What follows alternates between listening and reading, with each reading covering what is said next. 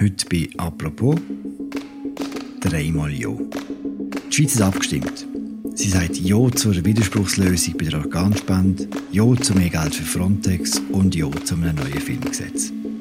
Heute geht es bei «Apropos» um die Hintergründe von diesem Abstimmungssonntag. Mein Name ist Philipp Loser und mir zugeschaltet aus Zürich ist Raffaella Birrer, die Inlandchefin von der Media. Hallo Raffaella. Hallo Philipp. Raffaella, die Stimmbevölkerung hat diesen Sonntag dreimal so abgestimmt, wie das Parlament und Bundesrat vorgeschlagen haben. Das klingt jetzt nicht nach einem besonders spektakulären Abstimmungssonntag. Gibt es trotzdem ein Resultat, das dich überrascht hat? Ja, Philipp, ich glaube, ähm, man wagt nicht zu viel, wenn man sagt, es hat schon spektakulärere Abstimmungssonntage gegeben.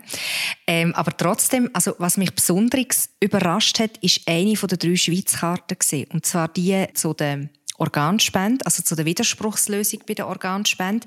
Die hat sich im Verlauf vom Nachmittag recht unterschiedlich gefärbt. Und zwar dunkelblau, was Zustimmung bedeutet in der Romandie.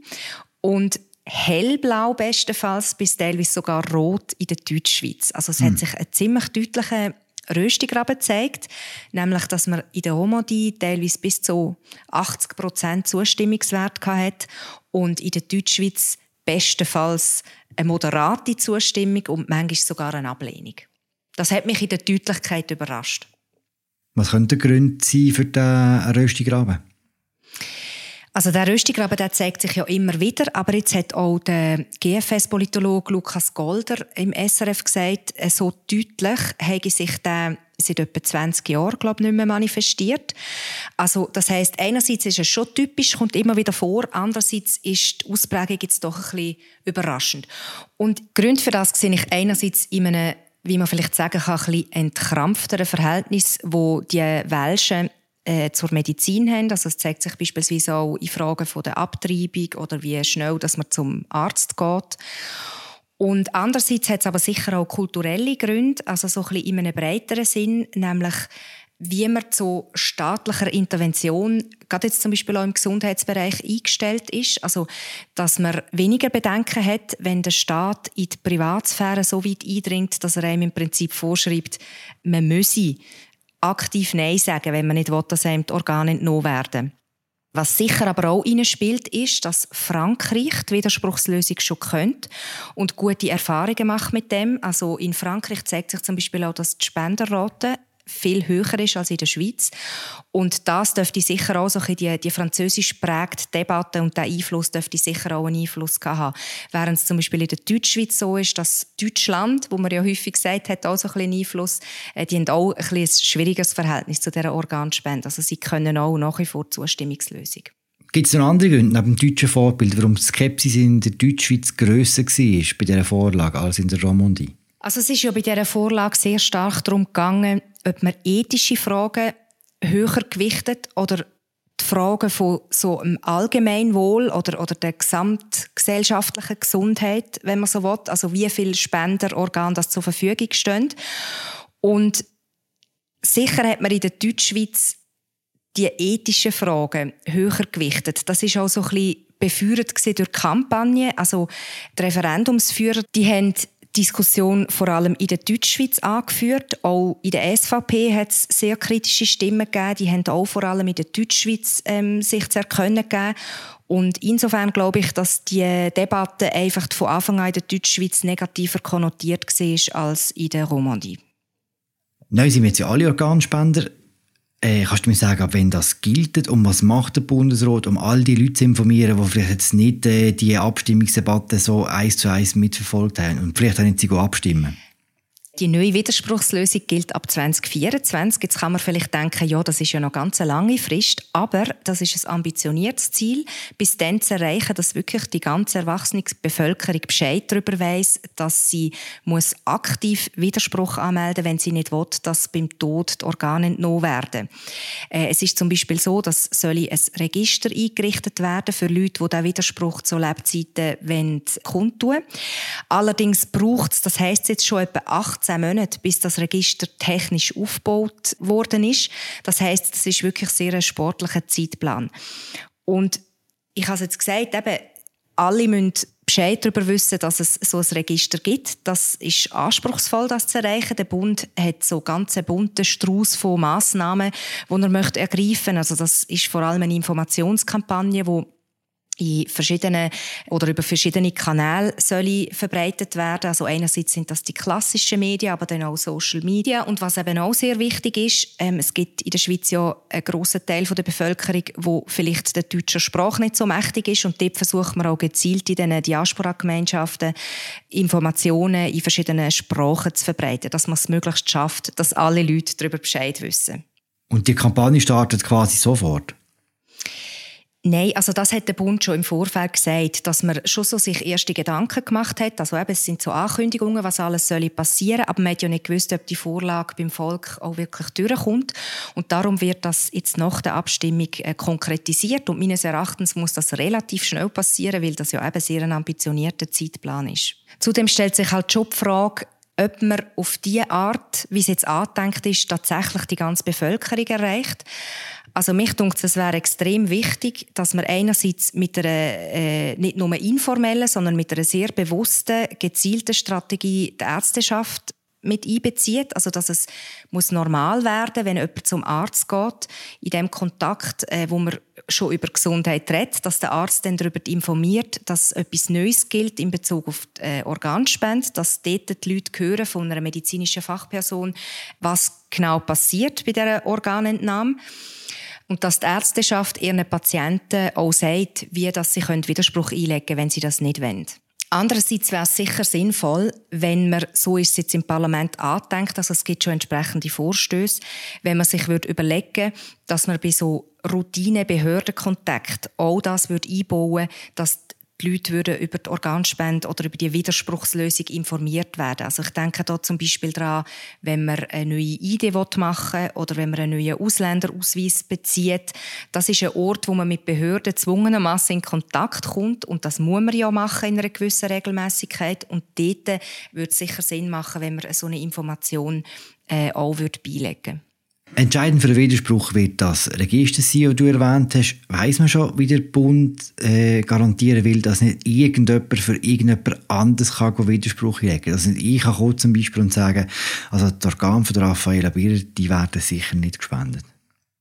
Das ist eine sehr wichtige Frage. Und zwar hat sich ja im Vorfeld gezeigt, also bisher haben wir ja ein Organspenderegister, wo man sich eintragen kann, dass man eben will, Organspender sein und es hat sich ja gezeigt, dass es dort grosse Lücken gibt in der Sicherheit, also in der IT-Sicherheit. Und darum hat man das vorübergehend jetzt äh, auch vom Netz genommen, weil dort ist es auch möglich gewesen, dass andere Leute äh, Personen angemeldet haben für die Organspende. Das wird die grosse Herausforderung, dass man da eine technische Lösung findet. Also, das läuft ja vor allem über eine äh, Mehrfachauthentifizierung, dass man da eine technische Lösung findet, die nicht missbrauchsanfällig ist. Der Unterschied aber zum bisherigen Register, das es gibt, wo man Zustimmung einträgt, ist, dass das neue Register soll beim Bund angesiedelt sein Also auf Behördenseite und durch das ergänzen sich dann auch klare Zuständigkeiten und auch wenn etwas nicht sollte laufen, dass man genau weiß, wer die Verantwortung trägt. Wie gut hast du eigentlich die Abstimmungsdebatte gefunden? Gegner von der Widerspruchslösung haben am Abstimmungssonntag gesagt, dass sie glauben, viele Leute haben gar nicht richtig begriffen, um was es bei der Abstimmung geht. Ja, das war tatsächlich so ein, ein Mysterium von dem Abstimmungskampf. Und zwar hat gar nicht wirklich eine Debatte stattgefunden. Also es ist so ein wichtiges, zentrales Thema, wo jede und jede von uns betrifft. Also niemand kann sich dieser Frage jetzt mehr entziehen. Alle müssen sterben. Es geht bei allen darum, was nach dem Tod mit dem Organ passiert. Und ich denke, ein Hauptgrund, warum das eben nicht stattgefunden hat, die breite Debatte, ist, weil wir alle auch Mühe haben, über den Tod zu reden. Also niemand befasst sich gern mit so Situationen, wo er vielleicht körperlich versehrt ist, wo es eben dann darum geht, äh, was passiert mit dem Körper, wenn man stirbt. Das zeigt sich ja auch im Privaten. Im Privaten ist ja auch bisher zu wenig über Organspende geredet worden. Darum können viele den Wunsch von ihren nächsten Angehörigen nicht, ob sie beim Tod Organ spenden oder nicht. Und eben das soll sich ja jetzt mit dieser äh, Widerspruchslösung ändern, indem man mehr dazu gezwungen ist, äh, um sich mit dieser Frage proaktiv auseinanderzusetzen. Dann eine weitere Rolle hat sicher auch noch die Medialberichterstattung gespielt. Also die ist nicht so umfangreich gewesen wie bei den letzten paar Abstimmungen. Es ist wirklich insgesamt ein, ein lauer Abstimmungskampf gewesen. Das haben wir zum Beispiel auch gemerkt. Normalerweise kommen wir zu jeder Abstimmungsvorlage sehr viele Anfragen für Gastbeiträge über. Da müssen wir dann mit ganz viel abweisen und bei der Organspende ist es also sehr ruhig geblieben, obwohl es so ein Grundsatzthema ist. Konsequenz dieser Entscheidung ist, dass für einmal bei einer Abstimmung der kollektivistische Gedanke eigentlich im Vordergrund gestanden ist, dass eigentlich eine Abstimmung für das Kollektiv war, dass man seinen Körper gibt, um irgendjemanden zu retten, den man vielleicht nicht kennt und der individualistische Ansatz eher im Hintergrund äh, geblieben ist. Für die Schweiz ist das eher selten oder, bei so Abstimmungen. Ja, das kann man schon sagen. Und eben, wie ich vorher gesagt habe, vor allem auch in der Deutschschweiz. Ich glaube, was man jetzt bei dieser Vorlage speziell muss beachten muss, ist, dass das Verdikt ja eigentlich erst bedeutet, dass sich eine Mehrheit der Bevölkerung dafür ausspricht, dass es die Widerspruchslösung gibt.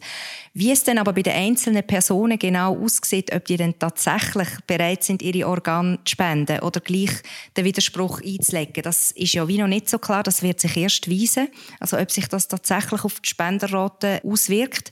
Es tut ja jetzt noch nicht so weh, wenn man einfach Ja gesagt hat äh, an der Urne zur Widerspruchslösung. Und das andere, was ich denke, spielt schon auch rein, ist so ein eine Veränderung seit der Corona-Politik, also seit der Covid-Pandemie, wo könnte sein, dass es jetzt in der Gesundheitspolitik, das wird sich aber auch erst weisen, so von der Entwicklung her, dass es in der Gesundheitspolitik könnte einfacher werden, eben so kollektive Projekte anzugehen. Das hat sich ja zum Beispiel bei der Einheitskasse gezeigt, wo in der Vergangenheit auf unterschiedlichen Ebenen immer wieder abgelehnt worden ist. Es könnte also durchaus sein, dass man da aufeinander noch so unter einem Eindruck von Covid oder von der Covid-Bewältigung stehen. Wir wechseln die Vorlage und reden jetzt über Frontex. Über 70 Prozent der Leute haben Ja gesagt zur zusätzlichen Finanzierung der Europäischen Grenzschutzorganisation. Ist das deutlich ja so zu erwarten gewesen, Raffaella? Ja, das ist durchaus zu erwarten gewesen, und zwar aus dem Grund, weil sogar die Link, wo ja offiziell äh, das Referendum unterstützt hat, gar nicht geschlossen dafür war für das Referendum. Also die Link-Basis, dort ist die Message von oben, von der Parteileitung eigentlich nicht angekommen, dass man findet, die Schweiz soll den Beitrag an Frontex, also an die EU-Grenzschutzbehörde, nicht ausbauen. Wie groß ist der Einfluss vom Krieg bei dieser Abstimmung? Ich denke schon, dass sich im Ukraine-Krieg jetzt zeigt, wie wichtig ein funktionierender Grenzschutz ist. Ich könnte mir auch gut vorstellen, dass so das Sicherheitsbedürfnis in der Bevölkerung größer geworden ist und die Vorlage, also ein Nein zum Referendum, wenn man die Vorlage ermöglicht, die ermöglicht ja letztlich auch mehr Sicherheit. SP und Grüne haben das Referendum unterstützt, aber nicht quasi selber ergriffen. Wie haben Sie auf das deutliche Ergebnis äh, reagiert? Ja, also grundsätzlich hat sich die Linke ja eben das deutliche Resultat auch ein bisschen selber zuzuschreiben. Sie hat eine extrem widersprüchliche Haltung in dieser Frage. Und zwar hat sie ein Referendum unterstützt, wo sie eigentlich nur so halb gut geheissen hat. Also ihre geht es ja grundsätzlich schon darum, zum Frontex zu unterstützen, dass auch die Schweiz äh, einen Beitrag leisten soll, auch einen höheren Beitrag. Aber gleichzeitig hat sie es an eine Forderung gekoppelt nach einer größeren Aufnahme oder einer Aufnahme von mehr Flüchtlingen aus dem äh, UNO Resettlement Programm.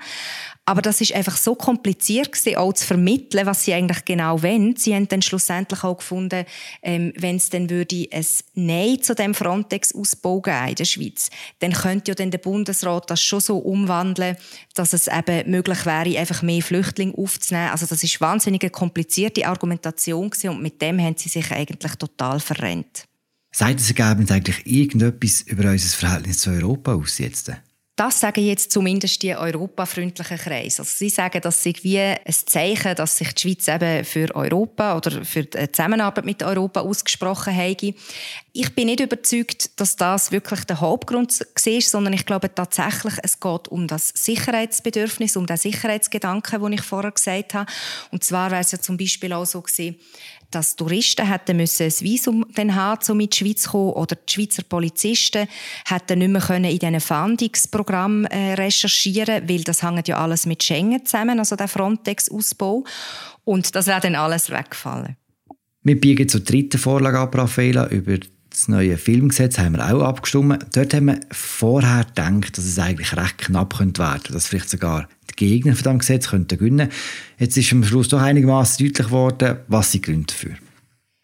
Wahrscheinlich hat man fest von der Kampagne auf die Stimmung in der Bevölkerung geschlossen. Die Kampagne, die ist ein bisschen schrill gewesen, kann man sagen, vor allem im Unterschied zu den anderen äh, Vorlagen, vor allem eben, wie ich vorher gesagt habe, zu der Widerspruchslösung, wo es sehr leislich war.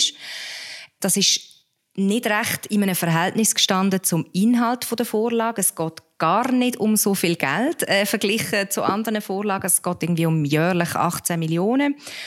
Und Wahrscheinlich hat man dann wie von dieser Kampagne darauf geschlossen, dass es in der Bevölkerung auch so umstritten ist. Das ist aber sehr offensichtlich nicht der Fall gewesen. Was man sieht bei der Auswertung ist, dass die älteren Leute viel eher zugestimmt haben diesem Filmgesetz und die Jüngeren, die ja viel Netflix und Internet affin sind, eher nicht. Gibt es so eine Erklärung dafür? Das hat sicher etwas mit so Heimatschutzgründen zu tun. Und zwar ist man sich ja in den älteren Generationen mehr gewöhnt, die traditionellen Medien, also eben auch im Fernsehen und, und Schweizer Film und so zu nutzen, während die jüngere Generation sich auf sehr vielen verschiedenen Kanälen informiert und auch auf vielen verschiedenen Kanälen Filme schaut. Also eben zum Beispiel Netflix, darum heißt sie ja äh, Lex Netflix.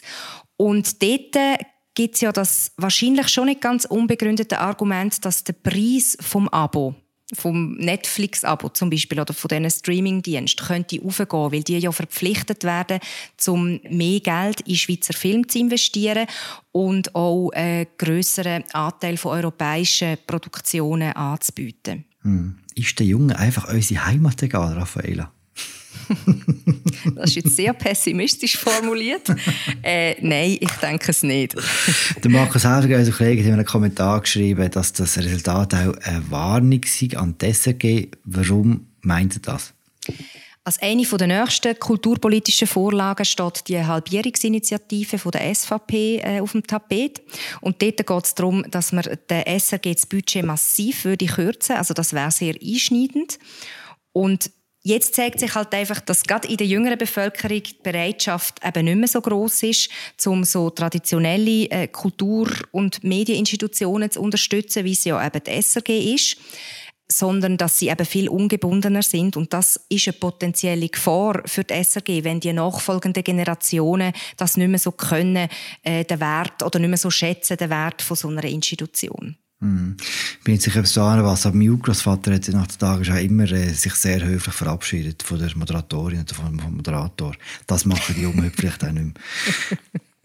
Raphael, ganz zum Schluss, der Abstimmungssonntag, man hat es so ein bisschen durchgespürt, auch bei den Sachen, die du gesagt hast, ist es nicht wahnsinnig spektakulär gewesen, auch die Stimmbeteiligung war nicht so hoch gewesen. Haben die Leute ein bisschen genug so von Politik, nach all diesen Corona-Kriegssachen und so, oder gibt es irgendetwas, was man aus dem ableiten kann? Du sprichst jetzt die Stimmbeteiligung an, Philipp, wo heute tatsächlich sehr tief war. Viel tiefer als in den letzten zwei Jahren während der Pandemie. Dort ist sie wahnsinnig aufgegangen. Jetzt ist sie bei 39 Prozent. Da zeigt sich auch so ein bisschen äh, Post-Covid-Effekt wahrscheinlich. Also während Corona, dort ist eine ganz breite Masse von Leuten äh, politisiert worden oder es ist auch um Fragen gegangen, wo die Leute sehr direkt betroffen haben wo sie vielleicht teilweise auch erstmals an die Urne gegangen sind, also wo Leute, die sonst sicher nicht gehen abstimmen, die dort plötzlich viel mehr an die Urne gegangen sind. Jetzt könnte es eben sein, dass, ähm, also einerseits, ich habe es gesagt, zwei von diesen drei Vorlagen sind relativ unbestritten gewesen. Die dritte, äh, dort hat es ein bisschen an einer Bereitschaft gemangelt, sich mit dieser fundamentalen Frage auseinanderzusetzen. Aber sie sind jetzt sicher weniger heiß gewesen, die drei Fragen, als über was wir teilweise während der Pandemie abgestimmt haben. Ich denke zum Beispiel an das Covid-Gesetz, wo zweimal sehr eine hohe Stimmbeteiligung generiert hat und dann aber auch zum Beispiel die Agrarinitiativen, also wo es um Pestizide gegangen ist, wo es im Vorfeld auch sehr eine kässige Debatte gegeben hat und das ist ja eben das mal auch komplett anders gewesen. Es ist sehr ruhig geblieben. Danke, Raffaele. Danke dir, Philipp. Die ganze Berichterstattung, Analyse, Kommentare und vieles mehr zu diesen drei Abstimmungen findet ihr auf unserer Webseite. Ich wünsche euch einen guten Start in die Woche. Das war die Montagsfolge von «Apropos» im Podcast vom Tagesanzeiger und der Redaktion der Media. Mein Name ist Philipp Loser. Ich habe geschwätzt mit Raffaella Birrer, der Inlandchefin von der Media.